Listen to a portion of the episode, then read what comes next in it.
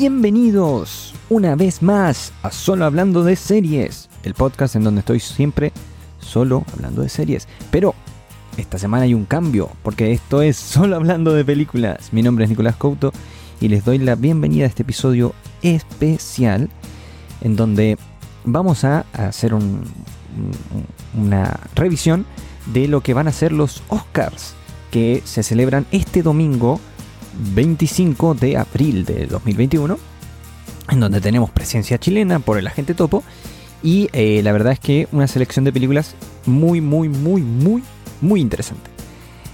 Vamos a ir revisando mm, en especial las mejores, las nominadas a mejor película. Eh, y vamos a ir tocando algunas de las otras categorías principales. Eh, para después discutirlas cuando ya se sepan los ganadores. Y sin más preámbulo, vamos a empezar directamente porque este va a ser un episodio un poco más largo. Es un episodio bonus track, por decirlo así, pero que eh, tenemos que mucho que abarcar. Y con eso eh, damos por iniciado este episodio eh, para hablar primero de las mejores películas. esto es lo, principal de lo que vamos a hablar. Em, y voy a empezar, para mí, voy a empezar haciendo un, un poco un comentario en general de que me pasa que de las ocho películas nominadas, em, prácticamente la mitad me pareció increíble, eh, de, una, de un nivel eh, muy alto. Eh, el año pasado me ocurrió que todas me parecieron muy parejas, todas eran muy buenas el año pasado, y este año no me ocurre lo mismo, me ocurre que hay una mitad que es maravillosa, para mí, y otra mitad que es un tanto en algunos casos decepcionante y en otros casos bien. O sea, son muy buenas películas, pero no son para mí la mejor película del, año pasado. Em, tengo que decir igual que las vi todas este año. Prácticamente todas las vi este año. Eh, porque el año pasado no, no, no, no las pude ver. Eh, y hay varias que recién se empezaron a estrenar ahora de manera digital en, eh, acá en Chile. ya que antiguamente solo estaban en, en cines de, de Estados Unidos y del mundo, ¿no? En los pocos lugares donde se abrieron los cines. Em, y voy a empezar por... Podría ir alternando. Eh, o mejor no. Yo creo que voy a empezar por una de las películas que para mí está al medio de, esta lista. Eh, y es eh, Promising Young Woman. Promising Young Woman o Una joven prometedora, si es que lo traducimos al español, que es dirigida por Emerald Fennell eh, y protagonizada por Carrie Mulligan, eh, es una película muy interesante. Es una película de venganza que lleva, eh, nos, en donde nos presentan un personaje que es, es interpretado por Carrie Mulligan y una mujer que básicamente desde el inicio, esto no es un spoiler, voy a evitar los spoilers en el, podcast, pero desde el inicio de, de, la película la vemos que tiene una relación eh, con los hombres en general, bastante peculiar, eh, bastante hostil y tiene sus razones. Em, en el pasado algo ocurrió que marcó lo que ocurre en esta película. Y poco a poco, eh, como tiene, tiene bastante esta, esta estructura de thriller, de thriller de venganza, y mm, con algunos tintes del, movimiento Michu y de, esta ola feminista. Eh, pero eh, sí, está bien. Eh, creo que tiene algunos momentos en donde en una segunda, en un segundo visionado se hace un poco más cansadora. Ella, Carrie Mulligan, está muy bien. El guion es bastante interesante. La edición yo diría que es muy interesante. Algo que que, me sorprendió de la película, pero que para mí es como mitad de tabla. Es, está justo al medio de, estos, de estas ocho nominadas a Mejor Película. Em, y en Mejor Actriz no creo que gane, tampoco. Eh, está nominada... Eh, voy a ir haciéndolo así, voy a ir hablando de las que están nominadas a Mejor Película, porque varias de... que siempre ocurre esto, están nominadas en otras categorías y también está nominado en guion em, original. En, el guion original mm, podemos ver si es, que, si es que se roba ahí una estatuilla. em, aunque está con contrincantes bastante duros. Y en directora yo creo que no va a ganar, pero eh, hay que darle... Eh, eh, me parece bastante positivo que esté nominada por primera vez en la historia dos mujeres en esta categoría, que tiene, tiene fama de, de, ser excluyente solamente masculina. Em, pero bueno, una película bien, yo la recomiendo, es, es eh, divertida de ver en el sentido de que, de que te entretiene, te atrapa y logra mantenerte atento, en especial, insisto, en ese primer visionado, pero creo que si eh, en unas segundas veces eh, se puede hacer un poco más em, plana la película. Pero interesante, tiene cosas muy interesantes. Después voy a ir con una película que me gustó, me gustó un montón, pero he descubierto, compartiendo opiniones y revisando opiniones de otros críticos, que em, no es tan transversal eh, el cariño que yo le tengo a esta película o, lo que a mí me generó como a otras personas. Para mí esta es una película increíble eh, y estoy hablando de Sound of Metal. Sound of Metal, protagonizada por eh, Riz Ahmed, eh, que para mí está muy bien en el papel y creo que si no fuera por otro actor que vamos a hablar en un ratito, debería llevarse quizá la estatuilla a mejor actor de protagonista. Eh, es una película en donde vemos, eh, seguimos a un personaje interpretado por Riz Ahmed, que básicamente es un baterista que poco a poco se va quedando sordo. Y tiene que enfrentar esto y para hacerlo se interna en una comunidad de personas sordas en Estados Unidos y descubre de esa manera eh, la importancia de la vida y de, y de que a veces eh, la felicidad viene por otros lados. Es muy, muy lindo el mensaje.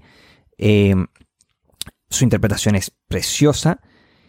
Creo que el trabajo de sonido está nominada para mejor sonido. Eh, debería ganarlo fácilmente esta película. Si no gana mejor sonido, me sorprendería.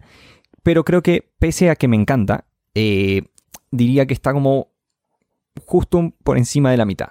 Para mí, para mí está en las mejores de esta categoría de mejor película, pero igual no, le, no, no, no, creo que, le, que, le, dé para, en especial teniendo en cuenta a la a la academia, no creo que le dé para ganar la mejor película y tampoco creo que le dé para ganar mejor actor, pese a que la interpretación de él es quizá la mejor de toda su carrera, pero es muy joven y le tengo fe de que puede hacer otra de estas interpretaciones. Como dato freak, él para, eh, para, eh, para por decirlo así, poder actuar de sordo, usaba unos audífonos adentro de su oído, muy adentro, pasaban prácticamente desapercibidos y con sonido de ruido blanco, que es un sonido así de, estática o de que te deja básicamente como sordo, que no escuchas nada para afuera.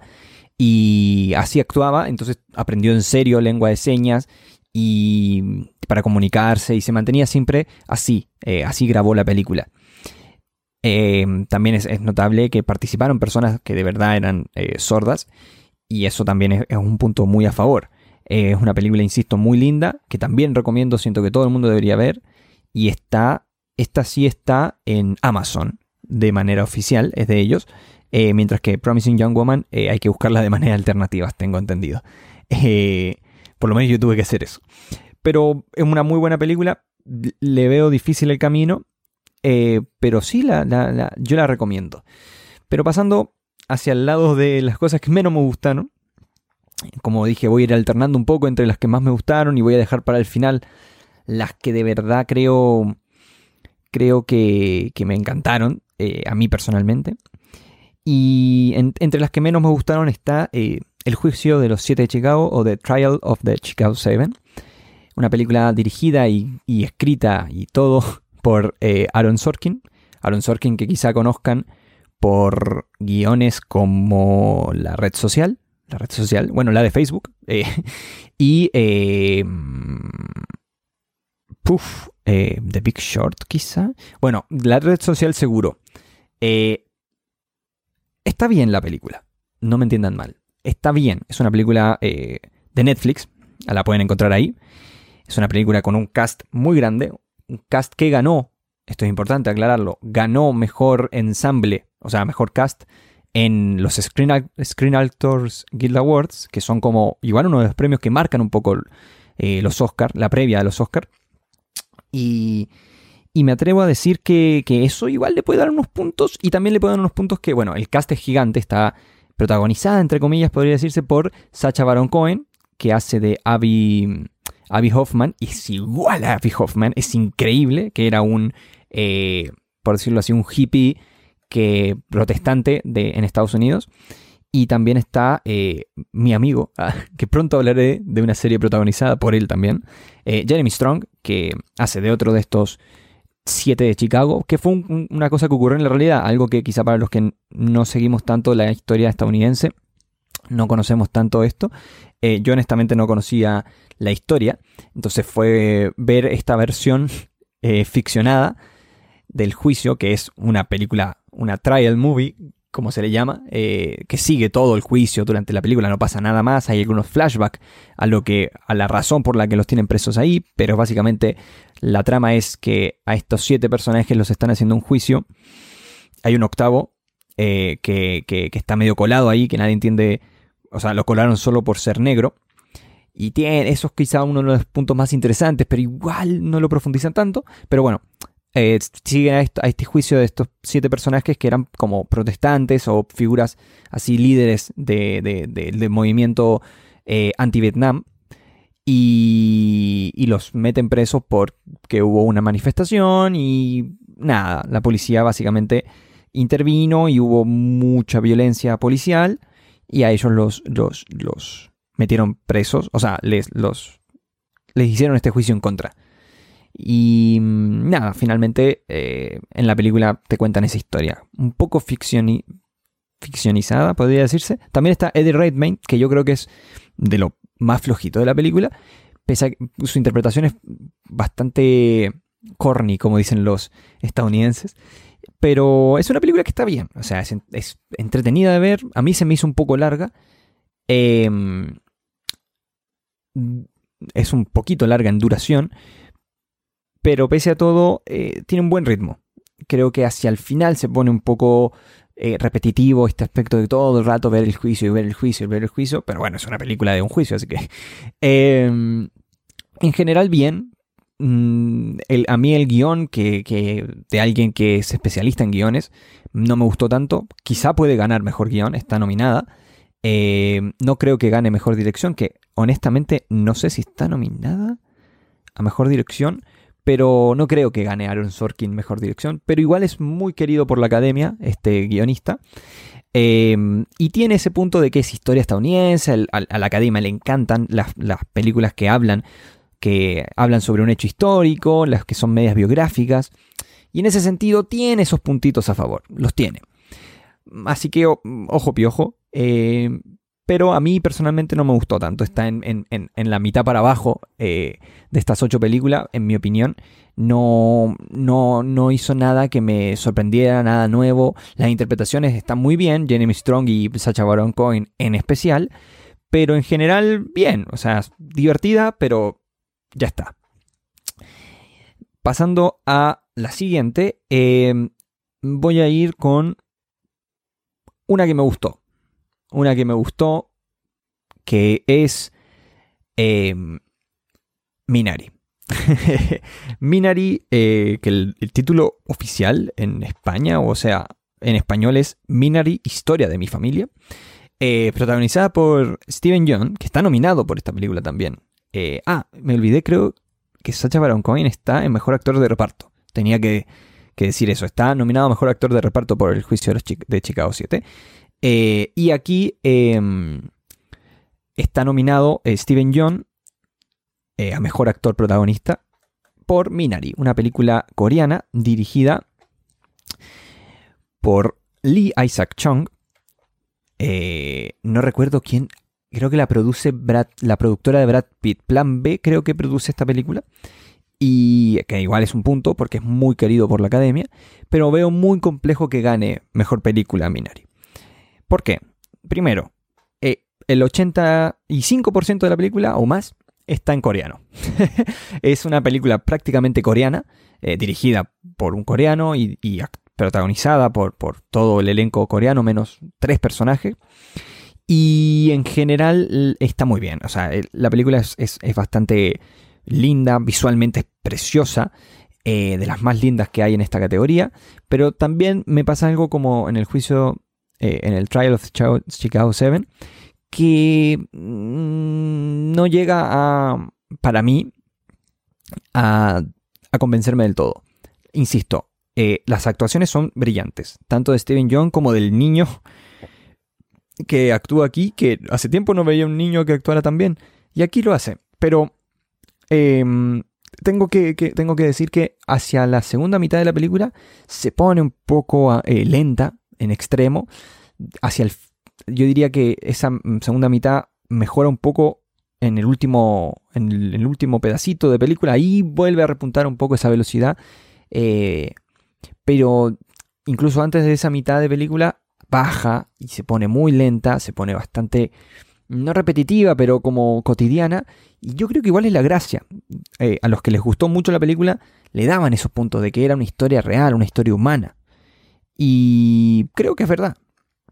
Después vamos a ver que otra de las nominadas tiene algunos aspectos similares, pero eh, esta historia es, bella, es una historia linda, eh, una historia de familia que Básicamente es una familia coreana que se muda a Estados Unidos, aunque entiendo que ya estaban ahí, pero se mudan a una zona más central, más, más sureña de Estados Unidos, es, específicamente creo que es como Arkansas o Oklahoma, una zona así, bastante rural, para tener una granja. Eh, compran un terreno, Steven John, que es el padre de esta familia, compra un terreno y básicamente con, tienen dos hijos y llega después la madre de ella, de la madre de la familia, para, apoyarlos con los hijos. Y bueno, básicamente van, van eh, mostrando cómo se adaptan o se intentan adaptar a este mundo eh, americano, eh, siendo, siendo coreanos, ¿no? siendo asiáticos, que, es interesante, en especial en una zona como es el, el, sur, el centro sur de Estados Unidos, que es bastante conservador, ¿no? en ese sentido, cuenta una historia muy bien. Eh, una historia de, como digo, de familia. Por eso está bastante bien el título este, Historia de mi familia. Porque va un poco por ahí. Pero yo diría que después eh, la trama como que se desinfla un poco, honestamente. Y se va para otro lado. Pero en su entraña es como el amor de familia y, esto simbolizado en diferentes cosas que se plantan, ¿no? En, estas granjas, en esta granja que plantean ellos, y específicamente el árbol Minari, que, bueno, ahí tiene su propia, su propia historia. Eh, muy bien, diría yo que es la mejor interpretación que he visto de Steven Young, que si, lo, si no lo conocen es era Glenn en, en Walking Dead. Eh, pero también ha actuado en otras cosas, obviamente. En, Walking Dead es una interpretación quizá la más conocida, pero no la mejor. Eh, también está en una película que hace tiempo quiero ver que se llama Mayhem. Y también está ahora haciendo la voz de Invincible, el protagonista de esta serie de superhéroes que muy pronto vamos a hablar aquí en el podcast. Pero eh, en general es un actor que es muy joven dentro de todo y tiene una carrera por delante que a mí me llama mucho la atención después de ver esta película. Así que eso fue Minari. Esta, en un momento la ponían como quizá una de las favoritas para ganar, pero se fue desinflando en la carrera de los premios y en, general no le ha ido muy bien en, los Globos de Oro o en, o en... Ganó creo igual unos premios en los Globos de Oro, eh, Mejor Actriz de Reparto, creo, o estuvo nominada, pero acá está nominado solo Steven Yeun y creo que en Actriz de Reparto no está. Sí, está Jung Jung Hong, lo siento si maté ese nombre, pero eh, está nominada ella, creo que es la abuela, por Minari está nominada ella. Así que ahí está eso. Pero vamos a pasar a quizá la película que menos me gustó. Em, sí, vamos a pasar a, la película que menos me gustó de las ocho nominadas a Mejor Película. Y, lo increíble es que es la más nominada en la noche. Y es de un director que a mí me encanta, que es David Fincher. Y es Mank. Mank, la historia de Mank es, bastante peculiar, porque Mank es un, era un guion del padre de David Fincher. Eh, y que básicamente eh, fue... Mm, él recoge este guion, creo que lo, lo, termina de, escribir, lo, mejora un poco. Y, nada, y cuenta esta historia que es sobre el guionista o uno de los principales guionistas de Citizen Kane, eh, la, la película de Orson Welles. Orson Welles, ¿no? Estoy matando el nombre. Orson. Sí, de Orson Welles. Y.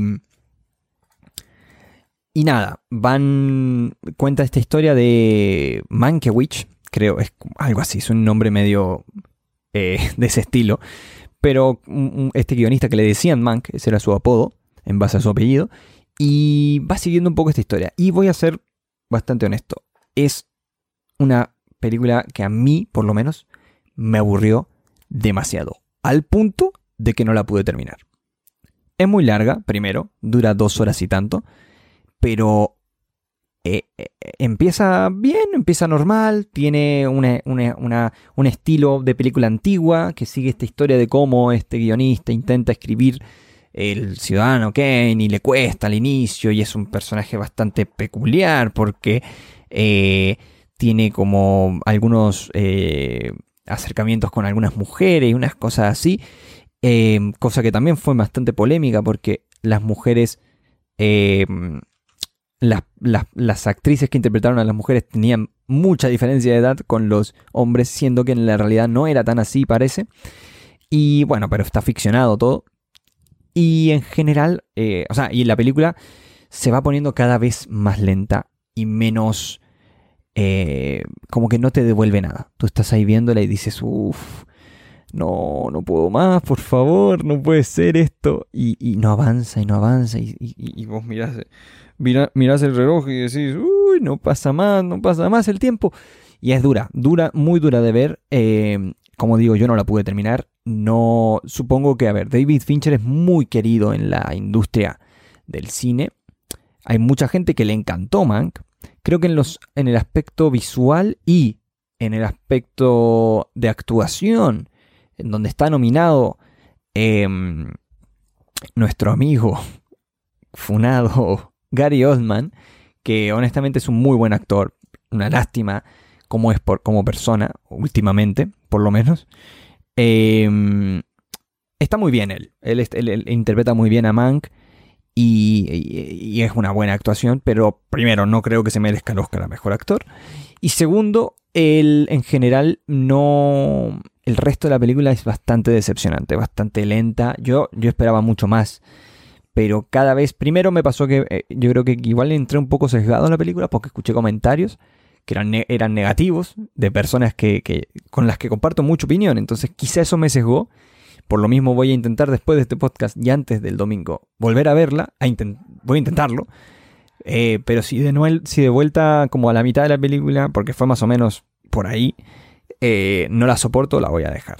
honestamente, no, no, no voy a perder el tiempo eh, con algo que me haga pasarlo mal. Y ese es el problema que yo le veo a Mank. Está muy nominada. Yo creo que de 10 premios nominada, alguno se va a llevar. ¿Cuál? Esa es la pregunta. No creo que sea mejor actor, no creo que sea mejor guion, tengo entendido que está nominada. No creo que sea tampoco mejor dirección. ¿Mejor dirección? Está nominada para mejor dirección. Mira, no está nominada para mejor guion. ¿Por qué creí que estaba nominada para mejor guion? Está nominada, eso sí, para mejor dirección. Ya. No creo que se lleve mejor dirección. Y tampoco creo que se lleve mejor eh, actor. Mm, viendo los premios que anteceden a los Oscars, tampoco creo que se lleve mejor película. Y tampoco creo que se lo merezca. Pero ya voy a ir a, mis pronósticos. Em, un poco ahí por categoría quizá, pero yo creo que, nada, muy decepcionante, creo que quizá habían otras opciones eh, en vez de Mank. Entiendo por qué está nominada, pero bueno, vamos a pasar, esta fue la que menos me gustó de las ocho, vamos a pasar a eh, una de las que más me gustó. Las últimas tres, me gustaron las tres, vamos a, y, me gustaron mucho. Eh, pero si tengo que escoger una que va a un escaloncito, pero Si les tengo que poner nota, las tres tienen nueve puntos. Mm, mm, mm, incluso quizá una tenga 10. Pero eh, la primera que voy a hablar es Judas and the Black Messiah. Una película dirigida por Sasha King. Shaka King, perdón. Sasha. Shaka King. Es una película que nos cuenta la historia de un líder de las Panteras Negras, de, las Black Panthers de Estados Unidos, este movimiento eh, armado que era anti, o sea, que era por los derechos de los negros, pero también en la película te presentan una cosa que es interesante. Yo no sé mucho de las Black Panthers y la película me hizo querer saber más de ellas. Eh, pero era un movimiento básicamente que luchaba como por los derechos de las personas, más que solamente de los negros. Y eso se ve reflejado un poco en la película, eh, que básicamente te presentan cómo eran también de izquierda las Black Panthers además. Em, él tiene. está protagonizada por eh, Daniel Kaluuya, que hace de. Uy, ¿cómo se llama el personaje? Es importante porque el personaje es real. Em, lo siento, ¿eh? Daniel Kaluuya en miércoles. No es, Black Panther, es la otra. Es eh, Judas and the Black Messiah. Eh, el personaje que interpreta Daniel Kaluuya es. Fred Hampton, no me salía el nombre. Bueno, está protagonizada por Daniel Kaluuya y la Keith Stanfield. Nunca supe pronunciar su nombre, pero él es Bill O'Neill, que yo diría que es el, de los dos es el más protagonista. El otro es como eh, la excusa, podría decirse, o el coprotagonista.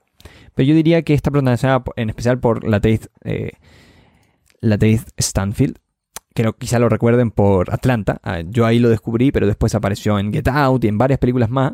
En Knives Out hace una participación bastante cómica. Pero es un actor que yo diría que es una de las promesas del cine en los próximos años. También está Jesse Plemons, que es un actorazo, que hace de Roy Mitchell.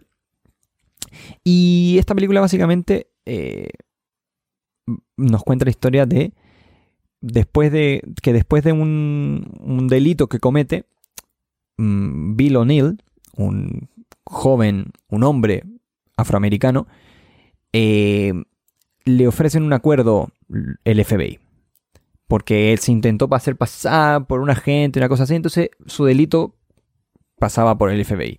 Y el FBI lo aprovecha, ya que tenían un problema con el partido de las Panteras Negras y le ofrecen que si se infiltra en el partido de las Panteras Negras y les dan información al FBI sobre Fred Hampton, que era el líder de este partido en ese momento, si logra eso, eh, nada, básicamente le perdonan el castigo por el delito que cometió, que era de robo y de hacerse pasar por un agente, y, y además le van a pagar dinero.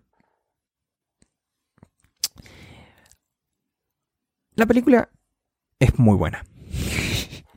Eh, teniendo en cuenta que tienen frente a El juicio de los, de los siete de Chicago, que también es una película histórica, podría decirse. Teniendo en cuenta eso, esta de que también es un hecho histórico y todo, esta es mucho mejor. O sea, si tienen que ver, si quieren ver una película que de las nominadas de los Oscars, de una película buena del último año, que se trate sobre un hecho histórico de la historia americana y de la historia estadounidense, mejor dicho, esta es. O sea, Judas and the Black Messiah, pese a que seguramente tiene cosas que no ocurrieron tal cual y está ficcionizada, estoy seguro que en Chicago 7 también ocurre eso, así que tampoco nos pasemos de loco.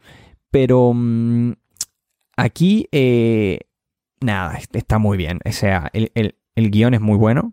Eh, diría que el ritmo de la película es lo mejor que tiene. No es una película larga, eh, pero al mismo tiempo se hace corta. O sea, se hace corta en el buen sentido. Tú estás todo el rato metido. Y, yo creo que también se debe esto principalmente a las actuaciones de Daniel Kaluuya y la, Keith Stanfield, que ambas están increíbles. O sea, eh, es quizá la mejor actuación de, Stanfield. Y, y Daniel Kaluuya ha ganado algunos premios incluso ya con esto. Yo creo que es uno de los favoritos a llevarse la estatuilla a mejor actor de reparto. Cosa curiosa, no entiendo por qué ninguno de los dos está nominado mejor actor protagonista. Siendo que alguno de los dos es el protagonista de la película. No entiendo por qué. Eh, eh, eh, no entiendo. Supongo que, no sé, alguno conspiranoico dirá, no, es que la academia ya había nominado a un asiático, a un negro, y, y dijeron, no vamos a nominar a nadie más de color, vamos a nominar a dos viejos blancos como Anthony Hopkins y Gary Oldman.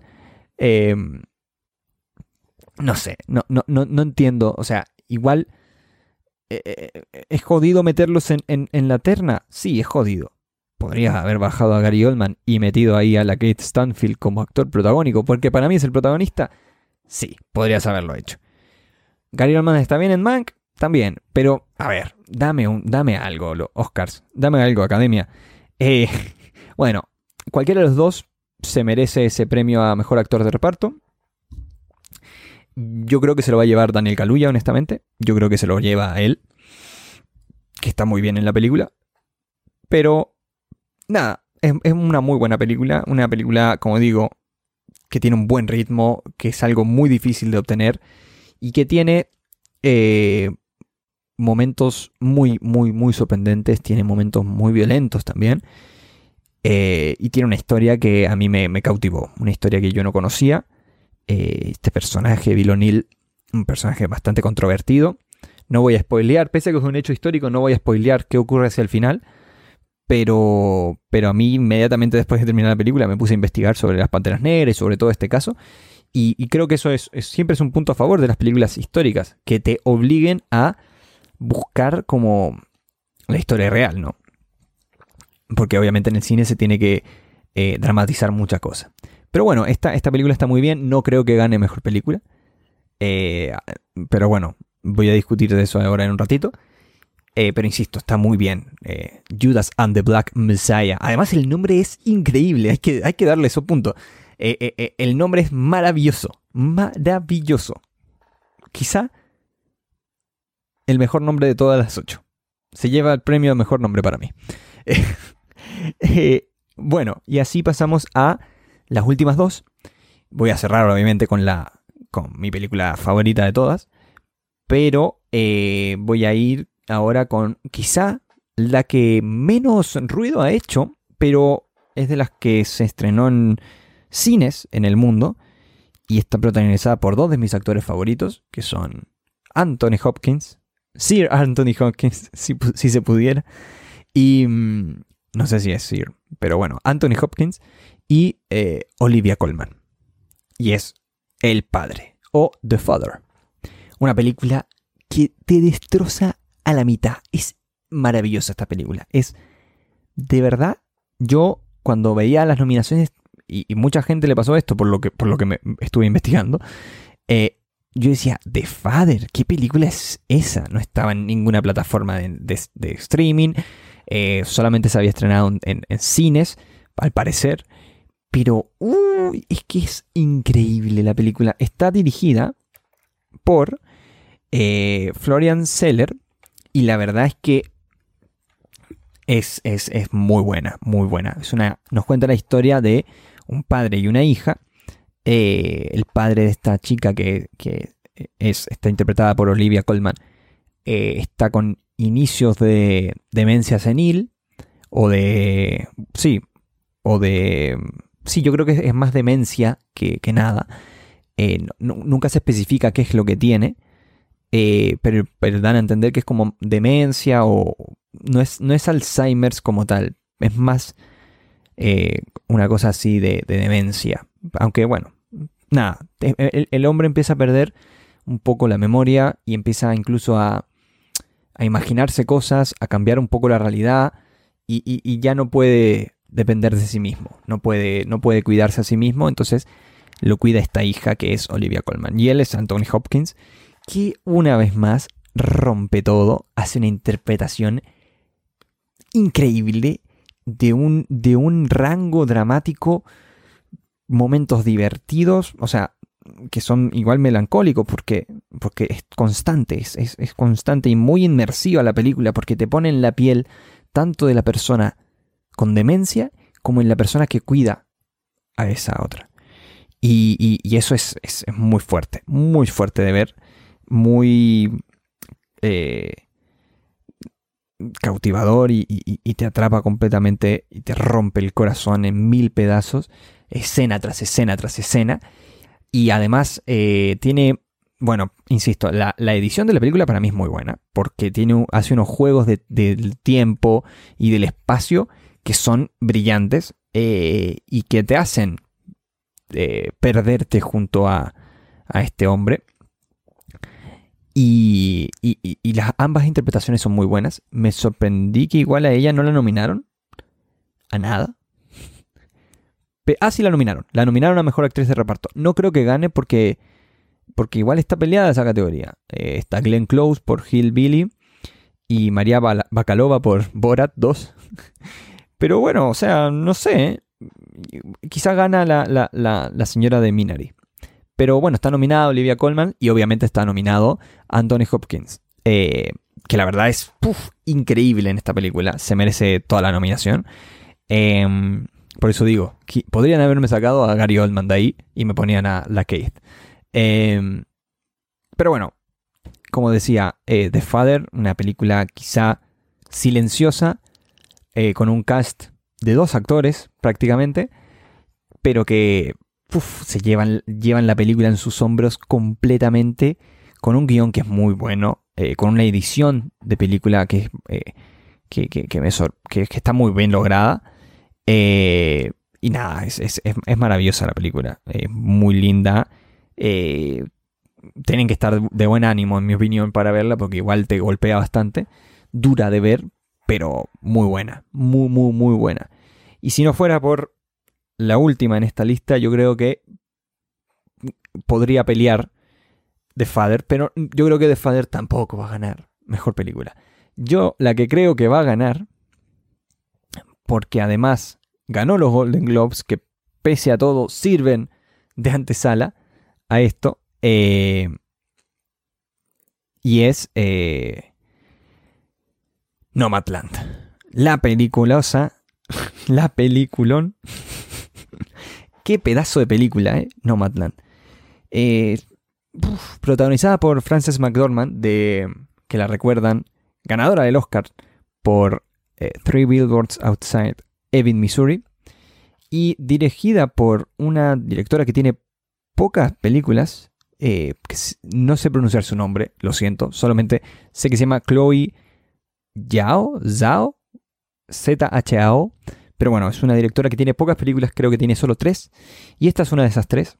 Y es maravillosa. O sea, está basada en el libro de, de una. en, el, libro de una periodista, un libro que es como, por decirlo así, eh, un, un, reportaje extendido, entre comillas, en donde esta periodista siguió a una comunidad nómade estadounidense, algo que es muy común, que por X, Y, Z razones, por temas económicos, por otros problemas, se fueron de sus hogares, de sus casas, y pasaron sus hogares a un auto, un camión, una camioneta, una van de estas.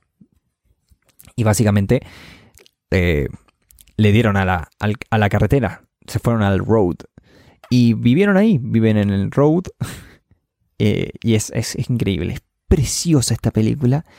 Eh, visualmente, hace tiempo no veía paisajes tan lindos como en esta película. La música es muy buena, puesta con una delicadeza, con un, nivel de, de, conciencia del momento y del detalle de cada escena, algo que es muy difícil de hacer, que últimamente he criticado bastante en algunas series. Em, que en estas películas no puedo criticarlo tanto porque no, no recuerdo que esté bien mal en ninguna, pero en esta está increíble la música. Y, ella, Frances McDormand, también la rompe toda. Eh, ahora vamos a discutir un poco la categoría de mejor actriz, que está jodida este año, pero ella está muy bien. Eh, dicen que se mantenía en, personaje y que no descansaba casi nada durante horas. Eh, en un momento incluso le pidieron que se saliera un poco del personaje y ella dijo, sí, creo que a veces sirve que actúe de cansada y no estar cansada en serio, dijo. Pero un dato freak de esta película es que los personajes que aparecen en ella, varios de ellos, no todos, pero varios, son eh, nómades reales y son personajes que conoció esta periodista que escribió el libro en el que se basa. Y por ejemplo hay una que se llama eh, Mary Ann, Mary Lynn, Mary Lynn creo que se llama, y es como la amiga de ella que la sigue a todos lados, o sea, que se van encontrando en diferentes momentos de la carretera. Eh, y es, es, preciosa, es una película eh, muy, muy importante porque nos cuenta lo injusto que es este sistema en el que vivimos y nos muestra con las personas que es más injusto que sea. Y como estas personas, pese a todo, encuentran una forma de, de generar un hogar sin eh, el hecho de decir casa. Esa es una de las primeras frases que se tira esta, esta película. Un mensaje muy, muy profundo y muy bello. Eh, y como digo, una interpretación de Frances McDormand excelsa. Yo creo que esta es la favorita para ganar. Eh, ha ganado varios premios desde el año pasado hasta ahora, entre ellos los Golden Globes, que marcan un poco la tendencia. Eh, yo creo que en los Screen Actor Guild Award, en los SAG, no estuvo nominada, obviamente, a, Mejor Cast, porque es un cast de una persona, prácticamente, y teniendo en cuenta que el resto del cast son personas comunes, o sea, no, casi no actúan, o sea, son... Es una película que, yo, que, muchos definen como realista, de, que, literalmente la historia es así, es, podría bordear lo documental, pese a que obviamente está guionizado y ficcionizado, pero no, no, es, es maravillosa. Yo creo que es la gran favorita a ganar. ¿Me sorprendería que ganara otra? No, no, como dije, a ver, yo si yo tuviera que escoger, se la daría a Nomadland. Yo creo que va a ganar Nomadland, pero la academia es muy extraña. Y podría ocurrir que gane el juicio de los Chicago, de, los siete de Chicago. Así de simple lo digo. Podría ocurrir eso. No creo que gane Minari. No creo que gane Judas on the Black Messiah. Esto acaba de como despegar un avión en mi oído. No sé por qué pasó, pero bueno, no importa. Algo del micrófono. Eh, no creo que gane Sound of Metal. Yo creo que va a estar entre Mank. Increíblemente, no puedo, no puedo creer que esté diciendo esto, pero va a estar entre Mank, con 10 nominaciones. Por algo es que la han nominado 10 veces. Mm, mm, ojo ahí, pero bueno, va a estar entre Mank, Nomadland y eh, The Trial of the Chicago 7. Yo creo que va a estar entre esas tres. No, no, no, no sé.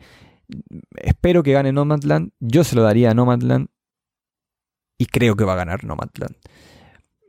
Yendo a, otras de las categorías en estos últimos minutos de cierre de podcast, de episodio, em, en Mejor Actor ya adelanté que, que hay un actor aquí, hay un actor nominado que no está en las mejores películas, pero están Steven Yeun, Gary Oldman, Anthony Hopkins, Riz Ahmed, que son cuatro actores que son de las películas nominadas Mejor Película, pero hay uno que se ganó por sí solito, sin la película eh, que lo carree, por, decir, por decirlo de cierta forma, que es Chadwick Boseman.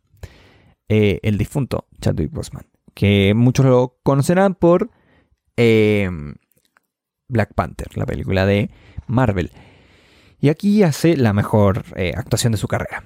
es una pena que se pierda este talento, en especial viéndolo después en, en esta película a este nivel porque él y Viola Davis, que ya voy a hablar de ella, son, la eh, son el alma de, de Black Bottom, una película que está en Netflix, que no es larga, que la recomiendo, es bastante teatral, este, no me sorprende teniendo en cuenta que es basada en un guion de teatro, en un, en, guion de teatro, sí, bien dicho. Y él está muy bien, eh, con varios temas que son muy atingentes a, la, a, lo que ocurre actualmente en Estados Unidos, con, con los con los lamentables asesinatos de George Floyd, entre otros eh, ciudadanos afroamericanos, y trata, trata bastante sobre esos temas. Y nada, es, es, es, es, es increíble. A ver, voy a tirar un pasito para atrás. Judas and the Black Messiah también habla de esos temas. Pero yo diría que esta lo, esta lo tiene mucho más interiorizado en, en la esencia de, su, de la película. O sea, ¿de qué se trata Marraine's Black Bottom de eso, de la opresión que vive desde siempre la, las personas eh, afroamericanas en Estados Unidos. Pero bueno, yo creo que va a ganar Chadwick eh, Boseman. creo que es el gran favorito, ha ganado en todos los premios, eh, ganó en los SAG, ganó en los Golden Globes. Mm, y además a los Oscars siempre, va a sonar mal esto, pero lo digo en el buen sentido, le gusta dar premios póstumos. Es una, en cierta forma una forma de despedir. Y yo creo que va a ser el momento más emotivo de la ceremonia, sin lugar a dudas. Mientras que en Mejor Actriz Protagonista está muy, muy difícil. Y acá no, no, no se ve tanto esto de... Y también, igual podríamos discutir esto porque tiene, tiene, tiene su, su cosa detrás, pero... Eh, poca, la mitad... No. Dos quintos de las nominadas a Mejor Actriz están en las mejores películas, que son Frances McDormand por Nomadland y Carrie Mulligan por eh, Promising Young Woman. Pero las otras tres no están, eh, y algunas incluso son solo esa la nominación para toda la película en, todos los Oscars. Y eso le da un, valor también a eh, la interpretación de estas mujeres. Y al mismo tiempo podemos criticar y decir que en las mejores películas, en las nominadas a mejor película, pocas están, o casi ninguna está protagonizada por una mujer. También se puede decir eso. Em, pero igual, me, quedo en esta categoría. Y está muy, muy, muy jodida. Siento que las cinco interpretaciones, hay una que no, no, sé qué tal, no, la he visto, pero, pero las cuatro que vi son buenas todas. Que diría que la que está más atrás eh, y que no tiene tantas posibilidades de ganar es Vanessa Kirby, que a mí me encantó en The Crown, y que en Pieces of a Woman, que es la película por la que está nominada, ella es la película. O sea, no, la película en sí está bien, no es nada del otro mundo, pero ella hace una interpretación gigante. esa primera media hora de película. Uff, si pueden ver esta película sin ver ni la descripción de Netflix ni ninguna sinopsis, véanla. Creo que esos 25 minutos del comienzo lo valen eh, para verla ella actuando de manera maravillosa. Y después está Viola Davis, que me sorprendió que estuviera nominada porque en la película, o sea, igual, gana esta nominación porque está increíble en, en Black Bottom. Ella y Chadwick Boseman son quienes llevan esa película a, buen puerto porque en general no, no, no, no, tiene gran, no tiene una gran cosa detrás esa película, honestamente. Aparte del mensaje, obviamente, pero, pero la interpretación de ambos eh, son muy, muy, muy emotivas y muy potentes. Ella está increíble, podría, podría ganar perfectamente. Ganó en eh, uno de los premios, no sé si los SAG o los Golden Globes, ganó ella. Y en el otro ganó Andra Day, que es la otra nominada que no he visto su interpretación y que si gana voy a tener que verla, pero no creo que alcance para el domingo, porque tengo otras que quiero ver. Pero eh, eh, ella ganó por The United States versus Billie Holiday. Y ella es Billie Holiday. dicen que está muy bien. como digo, ganó varios premios ella y creo que los otros los ganó Viola Davis, así que va a estar entre ellas dos. Podría ganarlo para mí también Frances McDormand. Creo que Carrie Mulligan y Vanessa Kirby son las dos que no van a ganar.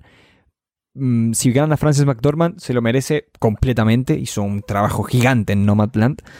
Eh, una interpretación muy humana.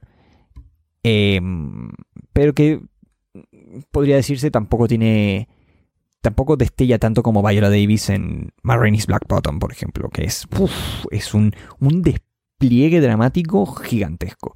Y Andrea Andrade eh, no la he visto, así que no puedo opinar de ella, pero dicen que está muy bien. Y insisto, como antecedente ganó ella o los SAG o los Golden Globes. Uno de los dos, como que se los repartieron. Veremos quién gana la estatuilla dorada.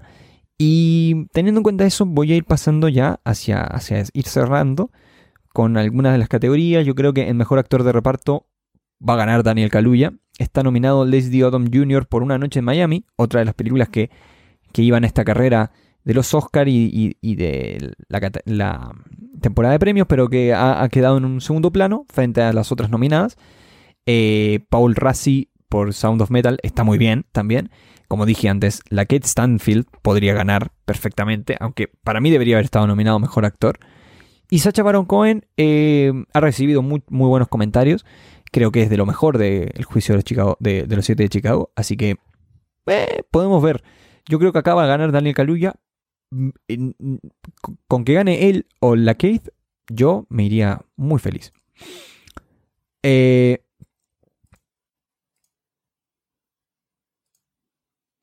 iba a decir que, bueno, en Mejor Actriz de Reparto, como dije antes, está Olivia Colman.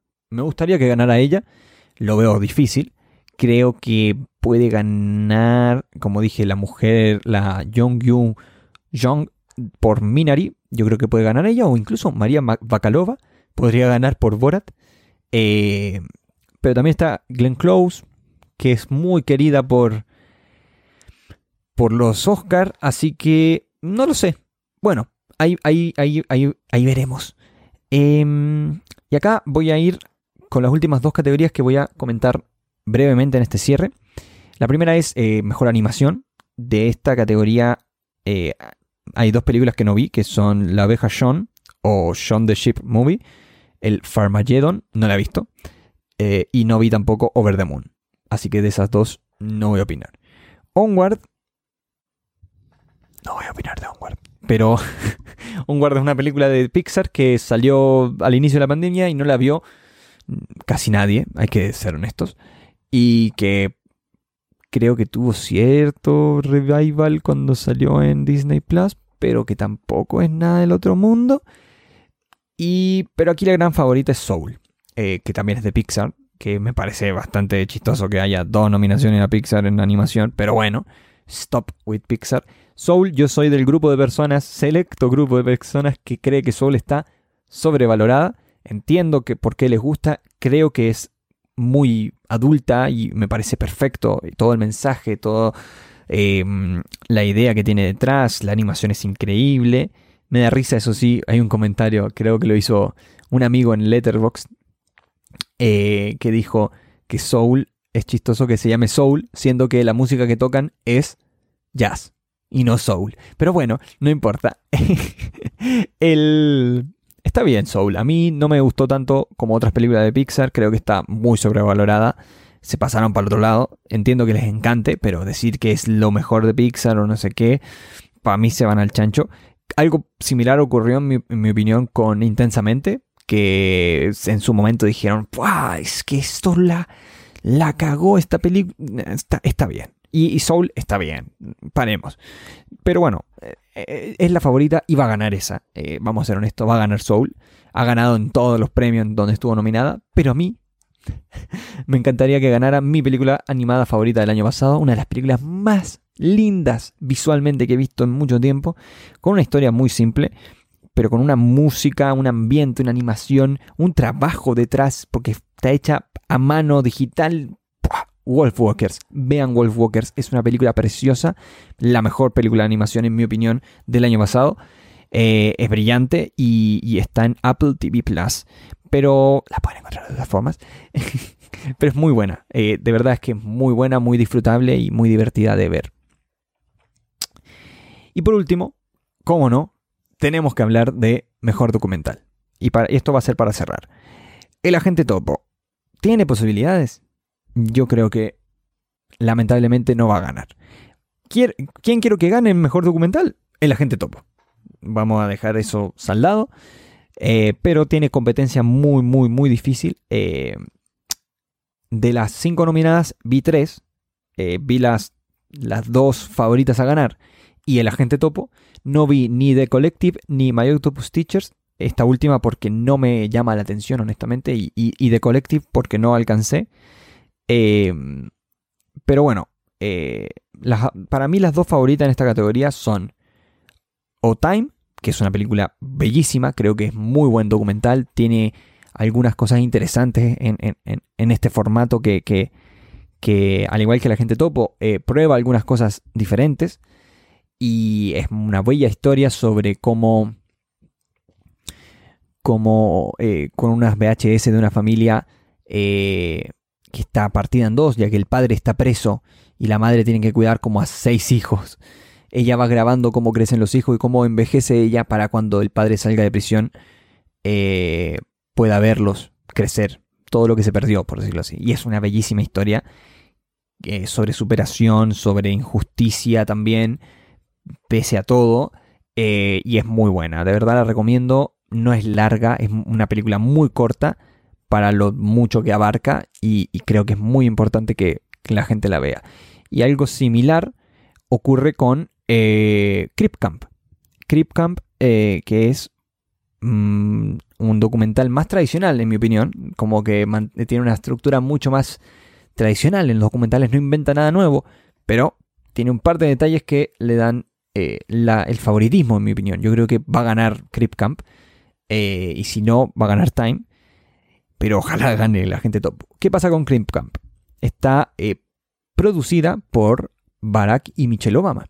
Y eso le da un, punto a favor. Creo que el año pasado ganó el documental que estaba producido por ellos dos. O hace dos años. Y, la verdad es que es un documental muy bueno, Crip Camp. A mí me gustó mucho. Tengo entendido que hay personas que no les gustó tanto. Así que bueno, ahí hay que ver. Pero honestamente eh, tiene, tiene, cuenta la historia de un campamento eh, y de la, un campamento de, personas eh, discapacitadas, pero también, pero no queda ahí, no queda solo en eso, sino que se extiende a un tema mucho más grande que son todos los derechos de las personas discapacitadas.